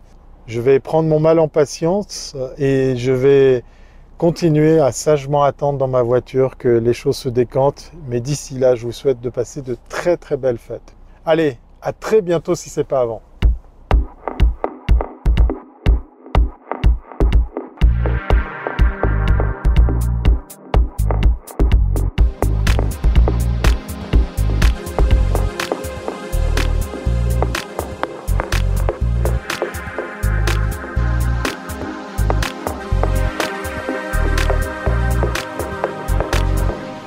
Propose maintenant d'écouter Patrick White qui nous offre sa lecture du dernier net tendance sur l'usage du numérique par les Québécois. Alors cette semaine, je voulais vous parler du devoir qui a le vent dans les voiles et vous parler d'une nouvelle étude sur la consommation du temps d'écran au Québec en 2020 pour finir l'année en beauté. Donc, du côté du devoir, ça va plutôt bien. Le quotidien de la rue Berry, qui existe depuis près de 110 ans, a publié euh, cette semaine des chiffres les plus récents sur, évidemment, son virage numérique. On parle du devoir qui compte une majorité d'abonnés numériques maintenant. C'est un record. On parle de 30 000 abonnés numériques. On ne donne pas les chiffres, par contre, pour euh, l'édition papier. Et le journal Le Devoir a également levé pour plus de 552 000 dollars en dons en 2020, mais malheureusement, euh, Revenu Canada ne reconnaît pas encore le statut d'organisme de charité au quotidien et à sa fondation, les Amis du Devoir. Euh, Revenu Canada a cependant reconnu l'OBNL euh, du journal La Presse récemment, donc c'est une question de temps pour le devoir selon moi. le devoir a aussi annoncé par la voix de Brian Miles, qui est le directeur du journal, avoir 1,45 million de lecteurs par semaine sur toutes ces plateformes. Ça, ça comprend l'édition papier, six jours par semaine, le, site web, le, site web mobile et les applications iPad, iPhone et Android. Donc, le devoir vraiment multiplateforme et évidemment le contenu vidéo également qui est de plus en plus populaire. Euh, le devoir, je rappelle, a rapporté un surplus budgétaire de 1,6 million de dollars en 2019 attribuable à l'aide financière gouvernementale du Québec. Et depuis plus d'un an, ben, il y a une dizaine de journalistes qui ont été embauchés grâce à ce surplus financier. Donc des journalistes à l'économie, à la vidéo et au nouveau module de journalisme d'enquête. Je rappelle que le journal Le Devoir a 136 employés au total. Mon deuxième sujet cette semaine, c'est les Québécois qui ont passé plus de temps devant leur écran en 2020. Quelle surprise, vous me direz, avec la pandémie de COVID-19 qui a eu un impact majeur sur les habitudes numériques des adultes québécois depuis mars 2020. Donc, l'adulte québécois, c'est en haut de 18 ans. Alors, 63% des Québécois ont passé plus de temps devant leur écran cette année et 70% ont maintenant un abonnement à un service de visionnement de films ou de séries sur Internet. C'est une hausse de 13 points de pourcentage par rapport à l'année passée. Et c'est une enquête de Net Tendance 2020 de l'Académie de la transformation numérique ATN de l'Université Laval qui remplace en quelque sorte le CEFRIO euh, depuis sa fermeture euh, cette année. Euh, l'étude s'appelle le portrait numérique des foyers québécois et le tiers des adultes québécois dispose d'une connexion Internet qui, pardon, qui dispose d'une connexion Internet à domicile a augmenté ses services ou changé de fournisseur cette année. C'est pas banal du tout. Euh, le câble est en perte de vitesse, évidemment. Je vous donnerai les chiffres tout à l'heure. Et euh, Netflix et Amazon Prime Video sont en hausse. Euh, les plateformes de visionnement sur Internet qui ont connu les plus fortes croissances au Québec en 2020 c'est Amazon Prime Video à 19% C'est une augmentation de 12 points de pourcentage. Et pour Netflix, il y a 52% des adultes québécois abonnés. C'est une hausse de 10 points de pourcentage. C'est énorme. Les services de télé par fibre optique ou câble ont connu une baisse de leur taux d'abonnement. Là, on parle de fibre et évidemment de Vidéotron. Euh, donc, on parle d'une baisse du taux d'abonnement euh, qui est baissé. Donc, il y a 72% des Québécois maintenant qui ont le câble ou la fibre optique à la maison. C'est un recul de 5 points de pourcentage depuis l'année passée et de 12 points de pourcentage depuis 2017. Donc, il y a vraiment une tendance lourde ici. Également, l'étude publiée cette semaine parle de l'accès Internet qui est en évolution à la maison. Les personnes âgées sont de plus en plus branchées. Euh, l'enquête de l'Université Laval montre que 97% des ménages québécois ont accès à Internet à la maison. C'est une hausse de 4 points de pourcentage depuis un an et les adultes de 65 ans et plus sont les principaux responsables de cette progression et c'est passé de 83 à 90% de personnes âgées connectées euh, à Internet. Donc, euh, c'est important. Les données montrent également que les personnes âgées de 55 ans et plus sont maintenant à 90% à accéder à l'Internet à chaque jour, alors que c'était 73% l'an dernier, une hausse de 16 points de pourcentage en un an.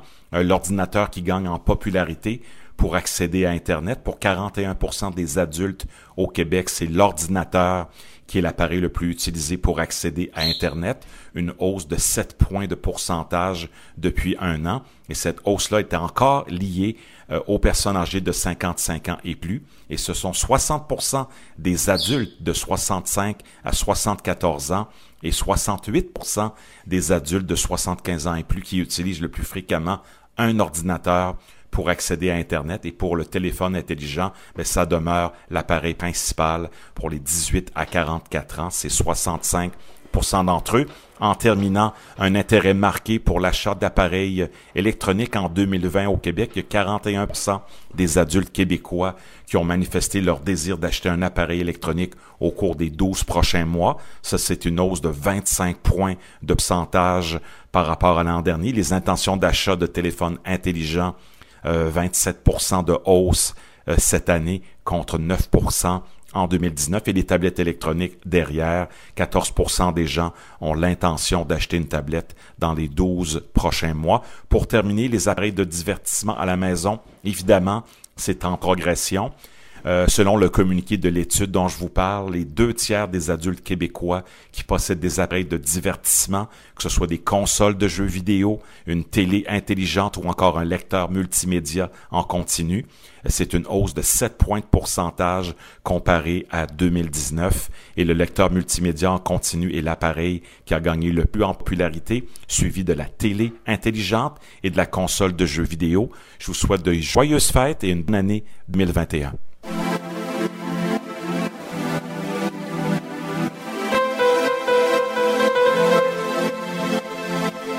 Cette semaine, Stéphane Ricoul profite de la nomination la semaine dernière de l'innovateur en chef du Québec, Luc Sirois, pour nous parler des défis qui entourent l'innovation.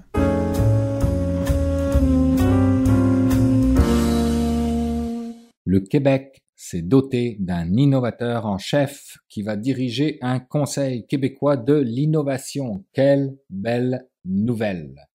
Cependant, demain, J'espère pouvoir également dire que le Québec se dote d'un digital champion, comme en Europe, avec Gilles Babinet par exemple pour la France, mais dont les autres pays ont également leur digital champion, et qui va diriger un conseil québécois du numérique. Et j'en profiterai certainement à ce moment-là pour ajouter un petit commentaire du style Il était temps. Mais revenons à notre innovateur en chef, monsieur Luc Sirois, l'homme de la situation que tout le monde connaît et apprécie, le collaborateur de mon carnet de Bruno Guglielminetti, le patron de Prompt, l'énergie du coopératon des jardins, le carburant des camps techno pour les jeunes, le nœud papillon du Québec et tout le reste que l'on connaît moins car c'est un personnage discret et humble sous son exubérance contagieuse. À point nommé, c'est comme ça qu'on pourrait qualifier cette nomination, mais aussi cette création du Conseil de l'innovation. À point nommé car l'innovation basé sur les technologies numériques, est le moteur de la croissance de notre province et du reste du monde d'ailleurs, qui alimente une économie numérique elle-même en pôle position des aspects géopolitico-numériques. Et pourquoi cette affirmation de ma part? Parce que 10% des dépôts de brevets à travers le monde sont désormais sur les nouvelles technologies, un signe qui ne trompe pas. Ce chiffre de 10% émane d'une étude de l'Office européen des brevets qui explique les tendances de diverses technologies numériques telles que les réseaux Internet sans fil à plus haut débit, les capteurs intelligents, les mégadonnées et la fameuse intelligence artificielle. Toutes ces technologies qui transforment la santé, les transports, l'agriculture, bref notre société, et qui, entre 2010 et 2018, ont vu les demandes de brevets augmenter à un taux annuel de près de 20%, contre une croissance d'un peu plus de 4% dans les autres secteurs et surtout contre une croissance de 12,8% pour la période qui précédait, soit de 2000 à 2009. Juste pour les innovations relatives à l'industrie 4.0, qui au passage est en forte accélération, depuis 10 ans selon l'étude, on parle d'une croissance mondiale des brevets près de 5 fois plus rapide que la moyenne. Je vous donne ici quelques chiffres, histoire de pouvoir relativiser le tout. Ces chiffres portent sur les différentes familles de brevets internationaux, comme par exemple les brevets qui concernent les biens de consommation au nombre de 10 414, ceux qui concernent le marché des véhicules au nombre de 8 067, du domaine des services pour 5 739 brevets, des soins de la santé pour 4 528 brevets, pour l'industriel avec 4 071 brevets et pour l'habitat avec 3 791 brevets, etc. Sans grande surprise, vous vous doutez bien que les États-Unis sont de loin la région du monde la plus innovante en matière de technologie, avec à peu près un tiers des brevets, toutes familles réunies. L'Europe et le Japon représentent environ un cinquième des brevets, la Chine et la Corée plus ou moins 10% chacune, mais avec une croissance extrêmement rapide. C'est juste dommage que le Canada ne figure pas dans cette étude. Il aurait été intéressant de pouvoir se positionner, alors je passe ici un message à Luc Sirois si vous voulez prendre ce dossier en main. D'un point de vue des entreprises, les dix premiers demandeurs de brevets représentaient 23,8% de l'ensemble des familles internationales de brevets relatives aux technologies.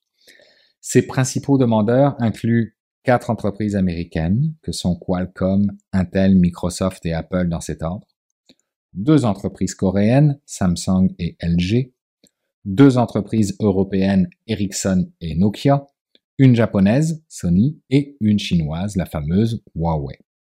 Maintenant, géographiquement, les 20 premiers pôles d'innovation identifiés dans cette étude comptent pour l'essentiel de la performance de leur pays et sont à l'origine de plus de la moitié, 56,3%, de toutes les demandes de brevets enregistrées entre 2010 et 2018. Séoul et Tokyo représentent les deux plus grands pôles et San Jose, dans la Silicon Valley, arrive troisième. Sur les dix premiers pôles mondiaux, Asie et États-Unis arrivent à égalité avec cinq chacun. Alors, est-ce une bonne nouvelle que d'avoir à présent un innovateur en chef au Québec? Oh que oui. Que ce soit Luc Sirois, ben c'est tout simplement magique. Mais je reste persuadé que notre gouvernement, en l'occurrence M. Fitzgibbon, doit pousser plus loin encore son raisonnement et sa stratégie en créant également le Conseil du numérique et en y positionnant son champion. Il en va du positionnement mondial du Québec en matière d'économie numérique. L'ambition, elle est là avec le secteur de l'intelligence artificielle, mais elle ne doit pas s'y limiter.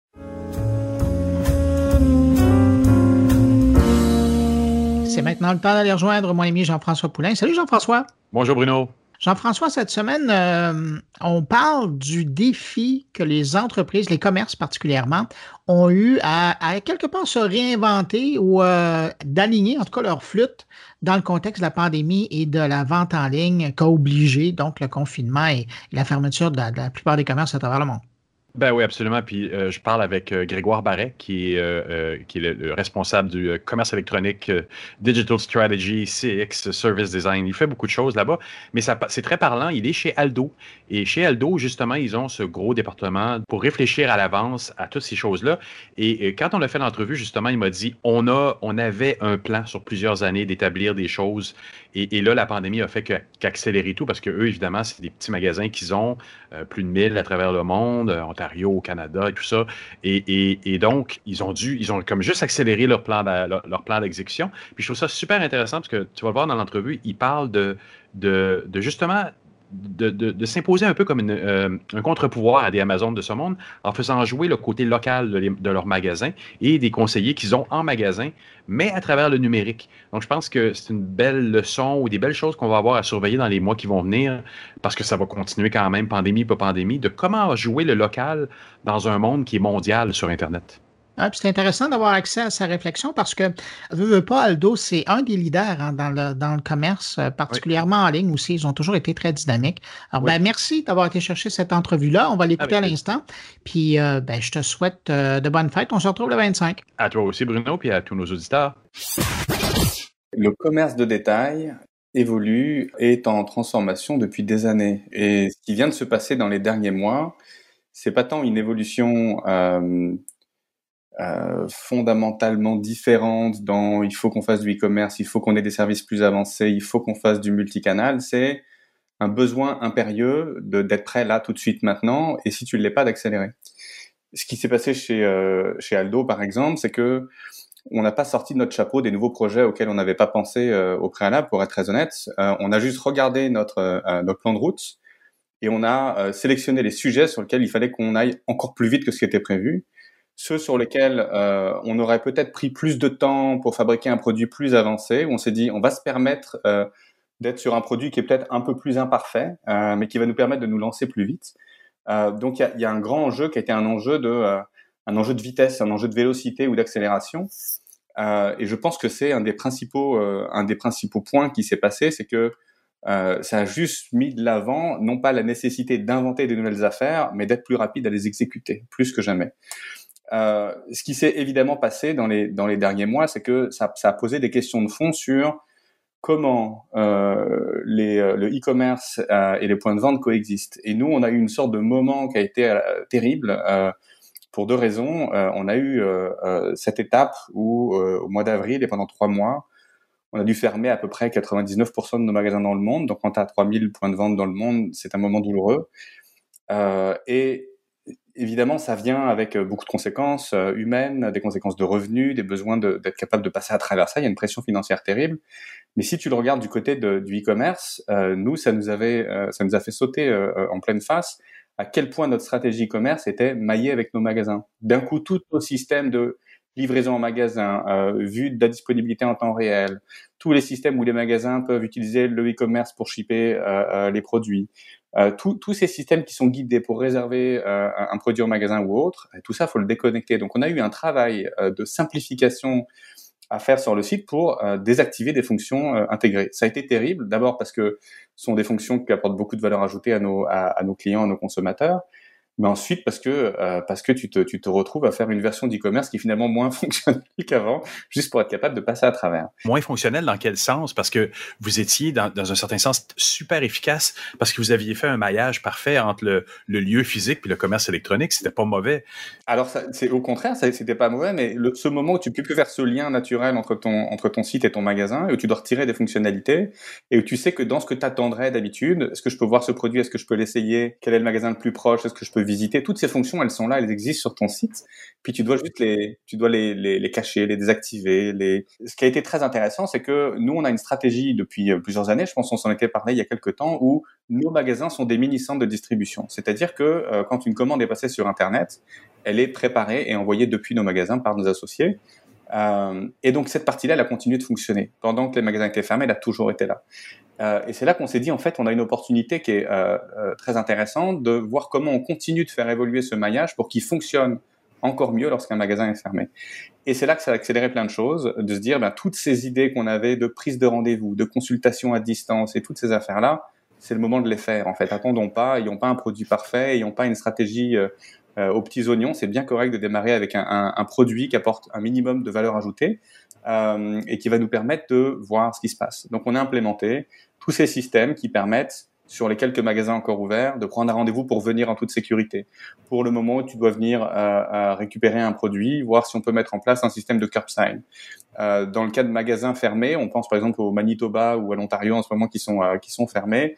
Est-ce que je peux faire des systèmes de visite virtuelle ou à distance? Je vais pouvoir parler avec un, un un associé en magasin qui va me présenter les produits, qui va me guider, qui va me permettre de faire ma transaction.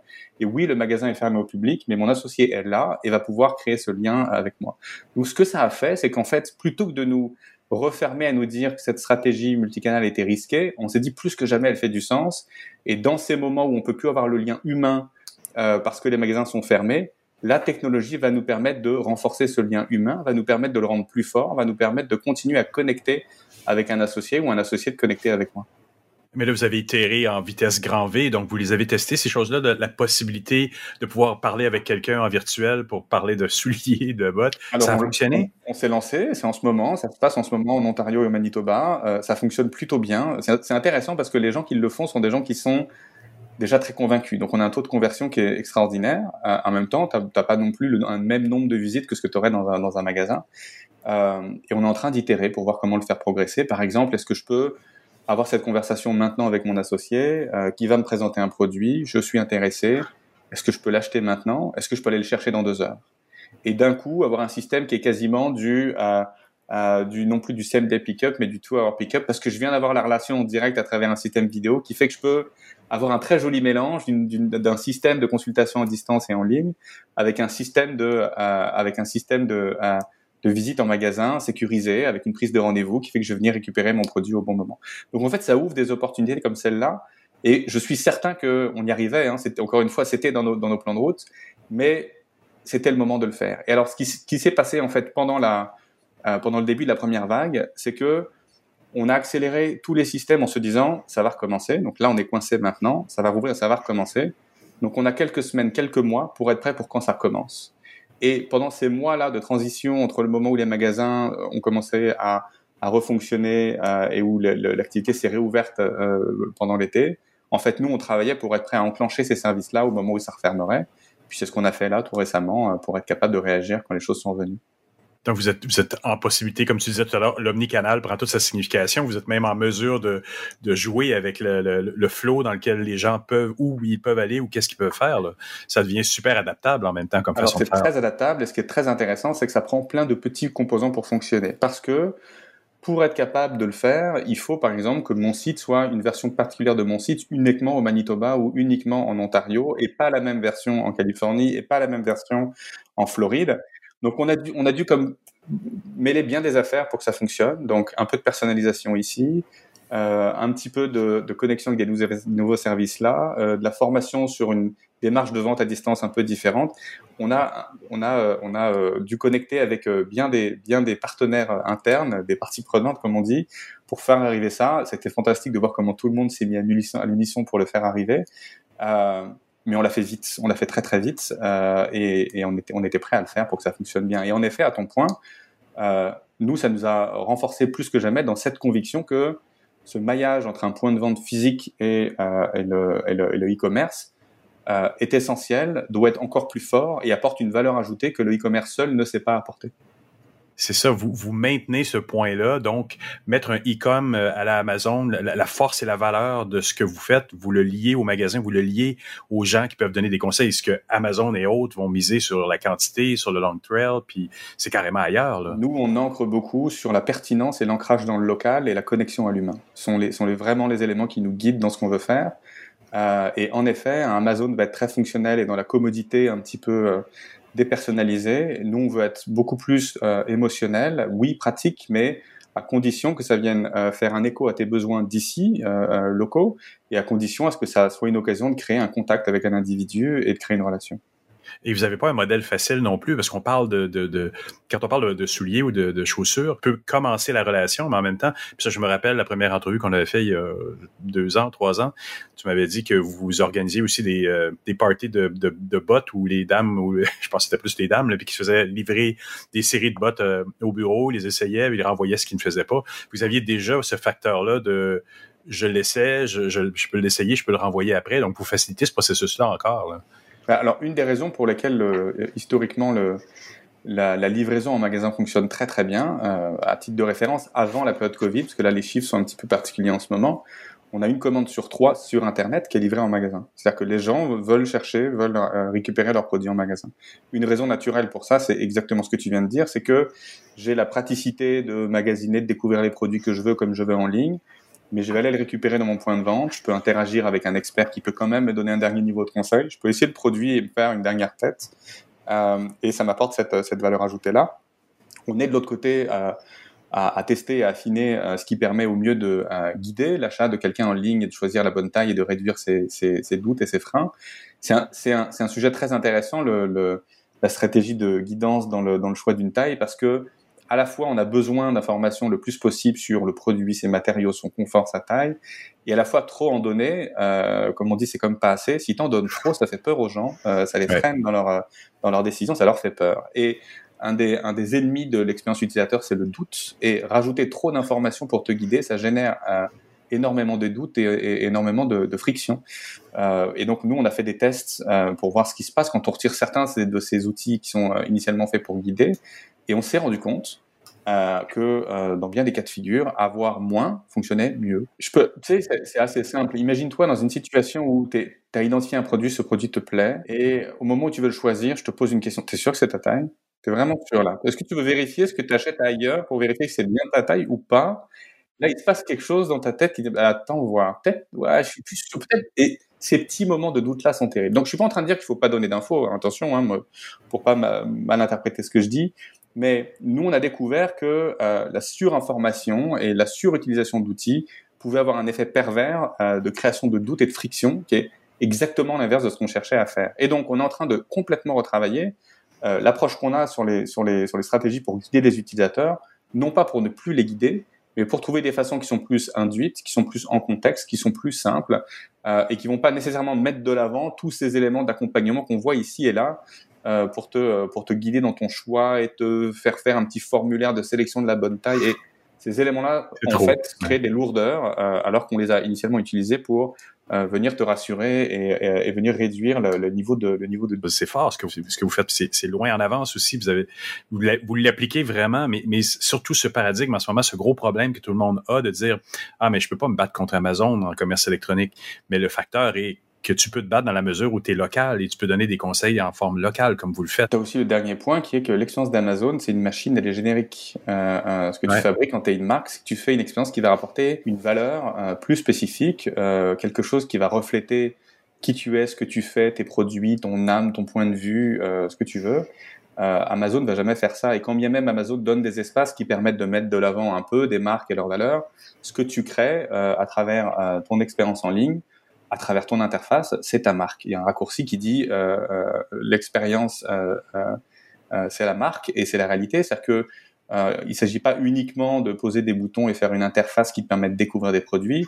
Il s'agit de trouver ces petits moments qui vont refléter parfois à travers des petits détails et parfois à travers des contenus plus riches euh, la particularité de ta marque et faire que c'est une expérience particulière. Nous, on est très convaincus qu'une expérience est en compétition avec une autre. Et donc, à un moment donné, être entre un site internet, un autre site internet, aller sur Netflix pendant la journée qui pose un cadre d'expérience très euh, à très haut standard et arriver derrière sur un site qui va être un peu lourd, un peu chargé, un peu difficile, ça, ça joue dans ta tête. Ça fait que déjà tu es dans un état d'esprit qui est pas positif. Et euh, ça veut dire que le niveau de standard sur la qualité d'expérience, il est de plus en plus haut. Et donc on se doit quand on a une marque et qu'on veut être fidèle à ce que sont et nos valeurs et nos produits et les, les éléments qui les qui les nourrissent, on se doit de bâtir une expérience qui va être à hauteur de ces nouveaux niveaux d'exigence de nos, de nos consommateurs. Super. Grégoire, je voudrais te remercier beaucoup pour cette entrevue. Merci à toi.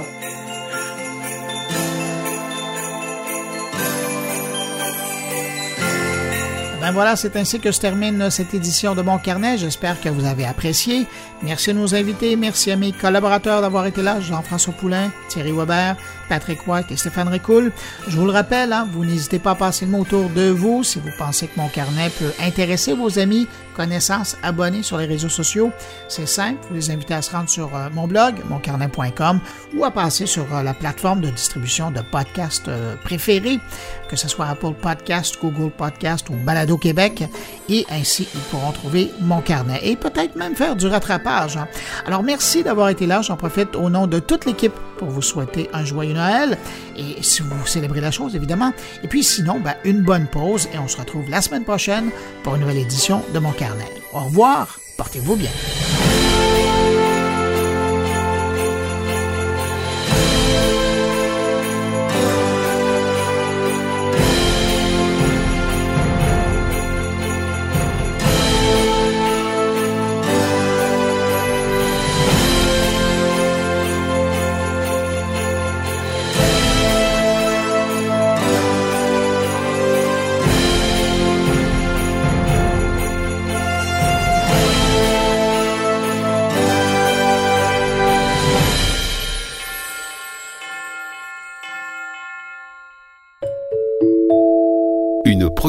goulielminetti.com